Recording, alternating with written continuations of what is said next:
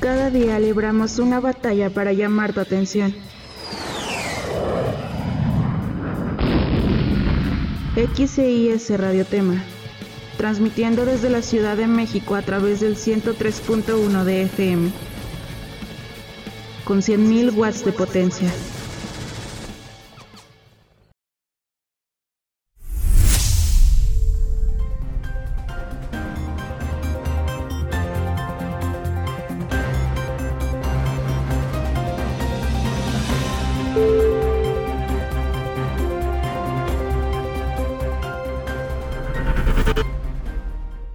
Buenas tardes y gracias por acompañarnos en una emisión más de XCIS Noticias. Yo soy Tania Hernández y mi compañera Astrid González. Son las 4 de la tarde con un minuto y esto es lo más relevante. En noticias internacionales, este lunes se reportó la caída a nivel global de las redes sociales Facebook, Instagram y WhatsApp. En Houston, Texas, un exalumno disparó contra un trabajador de una secundaria. En noticias nacionales, la Suprema Corte de Justicia de la Nación declaró inconstitucional la penalización del aborto en la primera etapa del embarazo. Se anuncia el primer diputado en México, Durán Chincoya, el veracruzano que impulsará el lenguaje inclusivo.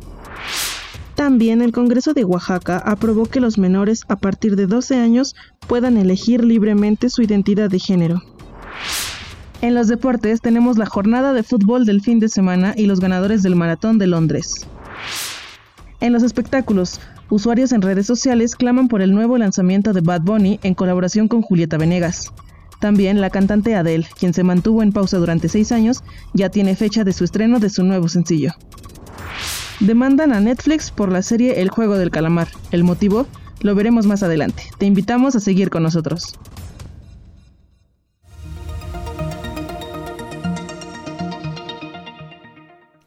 Los servicios de comunicación Facebook, Messenger, WhatsApp e Instagram cayeron a nivel mundial el pasado lunes 4 de octubre. Esta caída se produjo por más de 6 horas, la cual fue causada por un cambio de configuración que involucró al equipo que maneja la red. Se dice y asegura Facebook que los datos de los usuarios nunca estuvieron en riesgo. Este corte sucedió después de que saliera al aire el programa 60 Minutos, donde Frances Haugen, ex empleada de Facebook, confesará que la compañía está consciente de que sus plataformas son usadas para difundir odio, violencia y desinformación.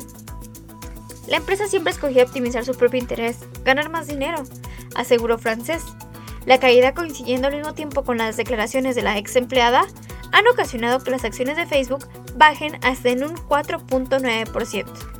Dos miembros del equipo de seguridad de Facebook han contado a The New York Times que es poco probable que un grupo de ciberdelincuentes haya causado el apagón precisamente porque la tecnología de cada aplicación es demasiado distinta como para verse afectada por un mismo ataque.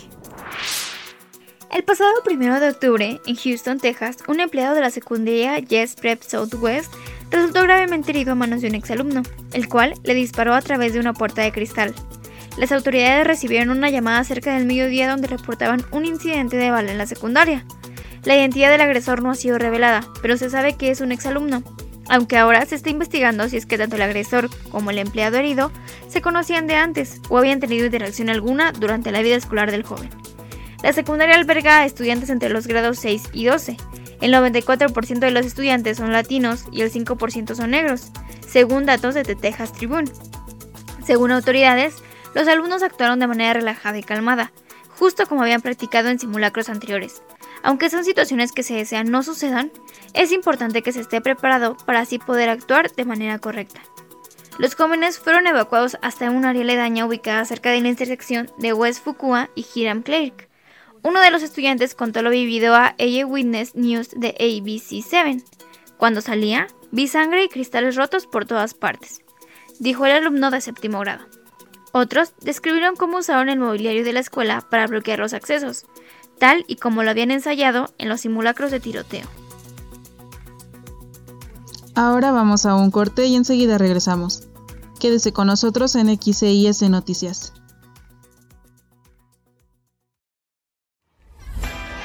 En este regreso a clases, no te quedes atrás y ven a conseguir tus mejores útiles a los mejores precios. Con nuestras increíbles promociones y nuestros precios bajos te llevarás todo lo que necesites Puedes encontrar computadoras, cuadernos, colores, lápices y por supuesto, mochilas. Contamos con hasta 12 y 18 meses sin intereses en todos los bancos y tarjetas seleccionadas.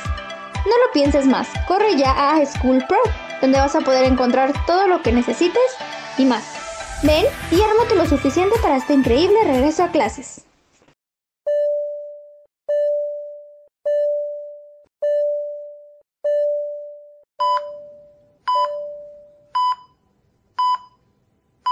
Hay sonidos que pueden ser los últimos que escuches. Atiende las indicaciones de seguridad antes y durante tu viaje. No utilices el celular mientras manejas. No tomes alcohol ni drogas. Respeta los límites de velocidad. Revisa tu auto y usa el cinturón. Secretaría de Comunicaciones y Transportes. Gobierno de la República.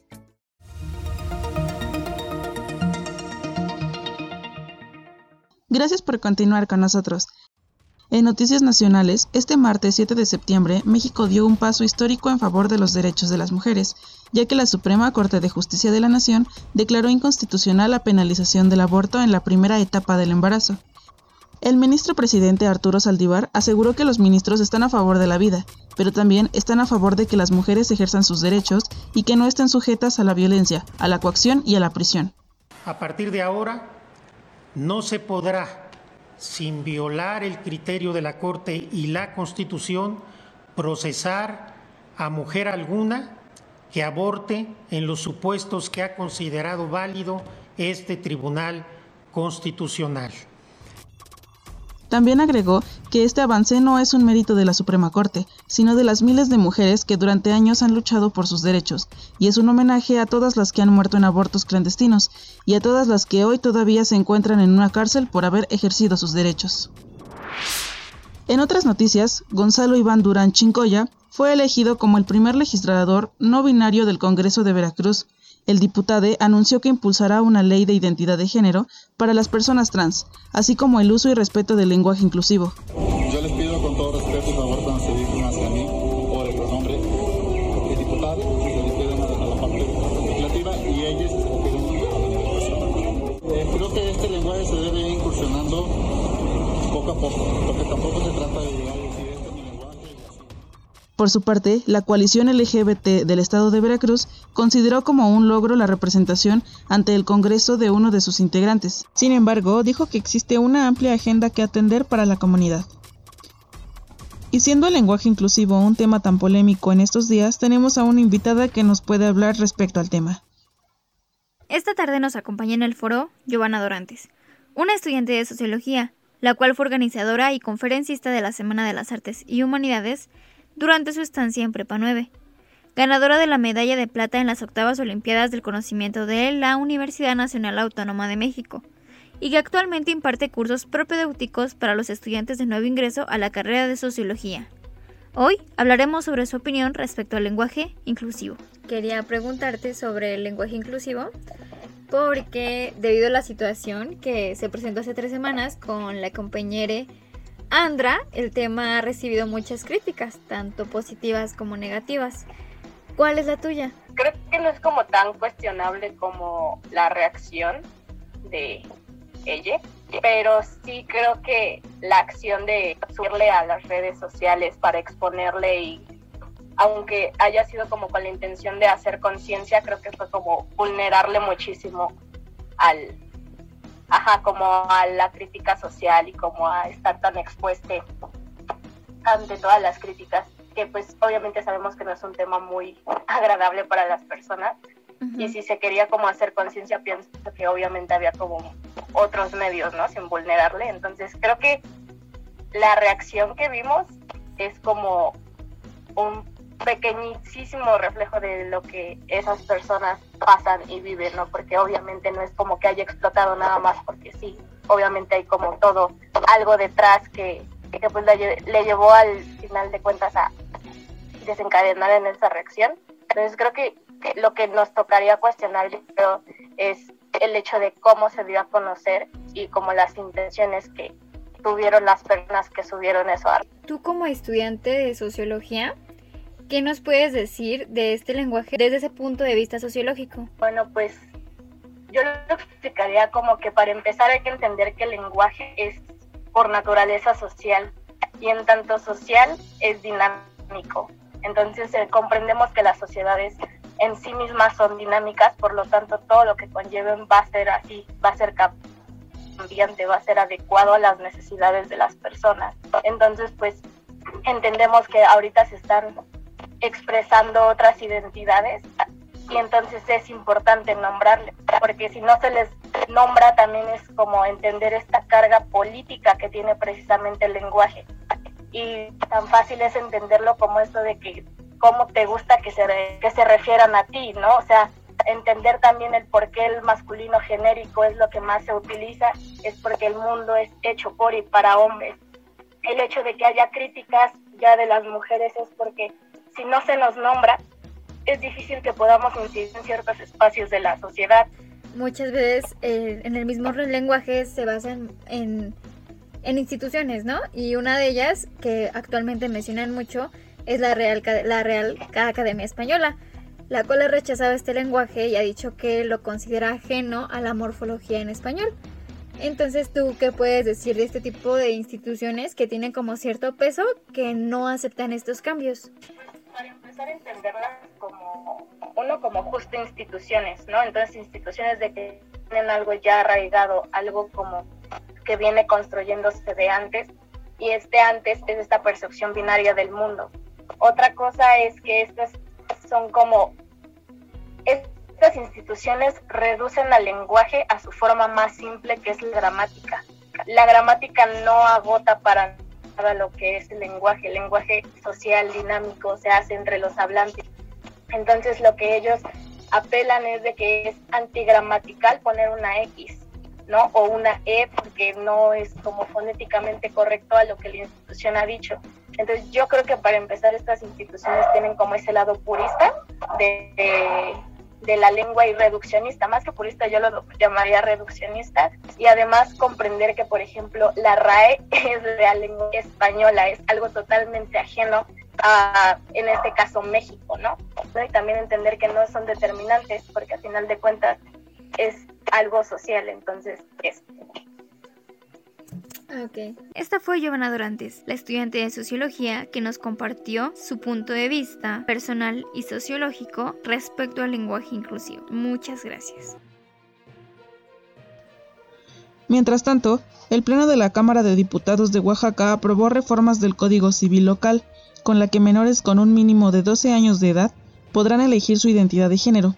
Con 29 votos a favor, se avaló la iniciativa que presentó la diputada Magali López Domínguez, del partido Morena, quien, mediante su cuenta de Twitter, destacó que Oaxaca se convierte en la primera entidad mexicana en reconocer los derechos de las adolescentes transgénero. Vamos a otro corte. Son las 4 de la tarde con 13 minutos. Esto es XCIS Noticias. No se vaya, que seguimos con más.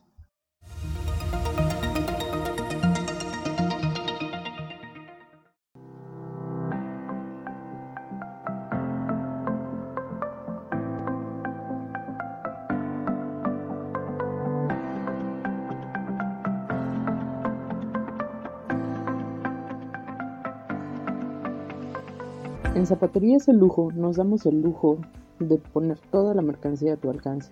Acude a cualquiera de nuestras sucursales y encuentra grandes descuentos en nuestro calzado, bolsas y mochilas desde el 40 hasta el 50% de descuento.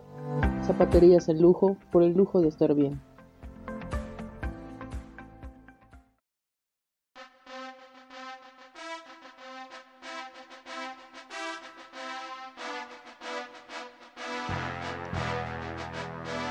¿Lo único que te queda de atleta son los pies? Usa Lotremin. Te ayudará a deshacerte del mal olor y de los hongos. Usa Lotremin.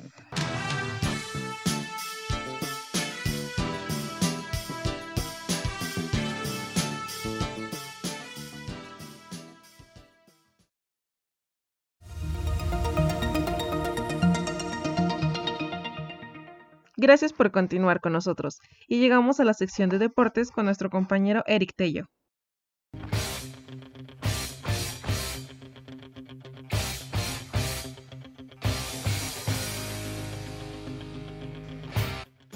Y llegamos a los deportes. Vamos con la jornada 12 de la Liga MX. Comenzamos con la derrota del Pachuca ante el Puebla con un cerrado 2 a 1. Dos goles fueron de Luis Chávez y Eric Sánchez. El segundo partido fue el de Juárez contra Rayados que ganó el Juárez con un contundente 3 a 1. Los goles fueron de Diego Rolán, Jefferson Intriego y Miguel Oliveira. En León se enfrentaron las Fieras contra el Atlético de San Luis en un partido nada sorprendente en el que terminaron 0 a 0. En la comarca lagunera, el Santos enfrentó a Mazatlán, ganando por la mínima diferencia con gol por la vía del penal, que cobró muy bien Brian Lozano. En Guadalajara se llevó a cabo el clásico tapatío, donde las Chivas perdieron 1-0 contra el Atlas, y se fue con dos expulsados desde el minuto 28, Irán Mier y Chicote Calderón. El Toluca empató ante el Querétaro con un peleado 1 a 1 con gol de El Puma Chávez del Toluca y Giovanni Dos Santos del Querétaro. Las Águilas del América se enfrentaron a los Pumas de la Universidad Nacional Autónoma de México en la cancha del Estadio Azteca, donde con goles de Richard Sánchez y Mauro Laines ganó el América 2 a 0. En Monterrey se enfrentaron el Tigres y el Necaxa en un movido partido que quedó empatado sin goles. Y por último tenemos el partido de los Cholos de Tijuana contra el Cruz Azul en el que ganaron los Cementeros 1 a 0 con un golazo de Luis Romo al minuto 17. Bueno, pues esto fue lo más destacado de la jornada 12 de la Liga MX. Y ahora nos vamos hasta el viejo continente porque se corrió la edición número 41 del Maratón de Londres, donde se coronó con el primer lugar el etíope Sisai Lema con un tiempo de 2 horas 4 minutos 1 segundo, seguido del keniano Vincent Kipchumba que consiguió un tiempo de 2 horas 4 minutos 28 segundos. Y en el tercer lugar llegó a la meta el etíope Mosinet Jeremiu con 2 horas 4 minutos 41 segundos. En la rama femenil, la keniana Joycelyn Kapchoge hizo un tiempo de 2 horas 17 minutos 43 segundos. En segundo lugar llegó a la meta la etíope Dijetu Arimesau con un tiempo de 2 horas 17 minutos y 58 segundos. En el tercer lugar fue ocupado por la también etíope Ashete Dido que corrió en un tiempo de 2 horas 18 minutos y 18 segundos. Pero México también tuvo una excelente representación con la veterana corredora Regina Yasmín, originaria de León, Guanajuato, que quedó en primer lugar en la categoría de 55 a 59 años. Regina corrió la maratón de Londres en un tiempo de 2 horas 57 minutos con 56 segundos. Le mandamos todas nuestras felicitaciones desde Radio Tema.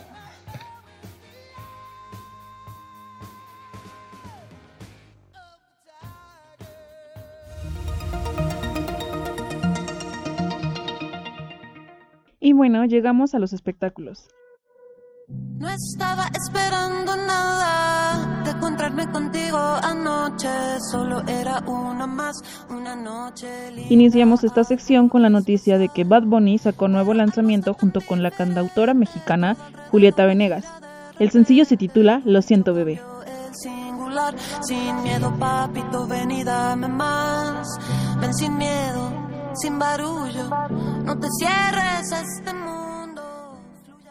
Si bien es una colaboración entre el Conejo Malo y Julieta Venegas, el verdadero creador de este tema es Tiny, productor boricua que ya ha tenido cierta relevancia en el género del reggaetón.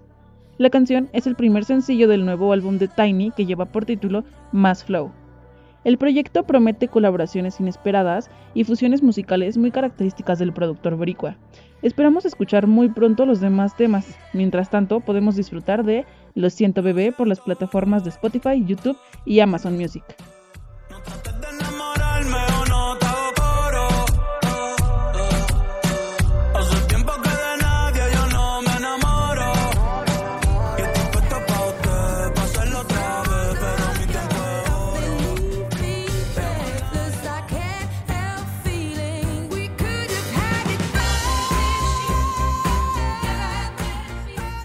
Música no deja de sorprendernos, pues la cantante británica Adele volvió locos a sus fanáticos luego de filtrar un fragmento de su sencillo Easy on Me, el cual se estrenará este 15 de octubre.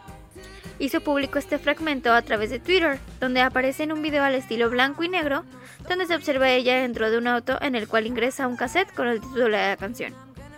La cantante se ve conduciendo el automóvil relajadamente por una carretera, mientras que la canción suena en instrumental. Ya veremos qué tal suena.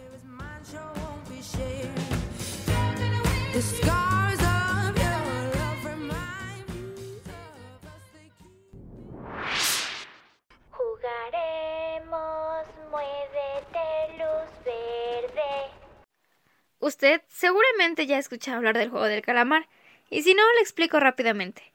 Se trata de un juego de supervivencia en el que tienes que seguir las reglas, o si no, te puede ir muy mal. Se trata de una producción de Netflix, donde un número de 456 participantes tienen que enfrentarse a juegos aparentemente fáciles, y al final el ganador se lleva una enorme cantidad de dinero. Resulta que esta serie coreana se ha vuelto muy popular entre la población joven en las últimas semanas, y tanto ha sido su impacto a nivel nacional e internacional que la empresa de telecomunicaciones Broadband demandó a la plataforma de streaming Netflix por provocar lentitud en sus servidores.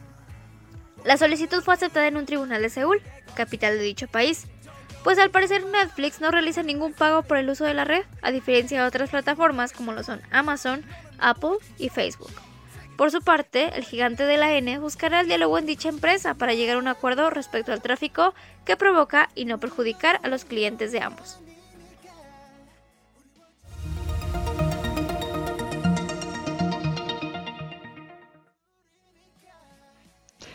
Fue toda la información que tuvimos para usted el día de hoy. Esperamos que siga disfrutando de su tarde. Yo soy Tania Hernández. Y yo, Astrid González. En musicalización está Eric Tello, en edición Astrid, en producción Tania y en guion Michelle Vázquez. Hasta la próxima.